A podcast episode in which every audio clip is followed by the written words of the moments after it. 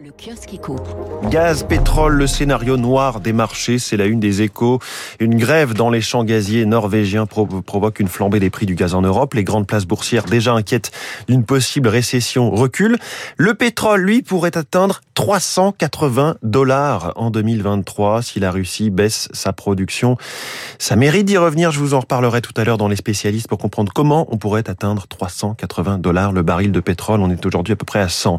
Pouvoir d'achat premier crash test, c'est la une de l'opinion. Entre protection des Français et réduction des déficits, la ligne de crête est ténue. Le président a demandé au ministre de réfléchir à des mesures pour préparer l'hiver qui s'annonce difficile. Elisabeth Borne à l'épreuve de l'Assemblée de sa majorité, c'est la une du Figaro. Elisabeth Borne face à l'Assemblée, le pouvoir de rachat, titre Libération en une, évoquant notamment le coût des mesures en préparation, des milliards qui font tourner la dette.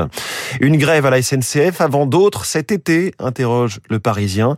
SNCF les salariés grèvent de mieux, titre Libération, grève de mieux au lieu de rêve de mieux bien sûr. Train, avion, la grande pagaille, les transports, c'est la une du Figaro Économie, alerte rouge à la veille des vacances.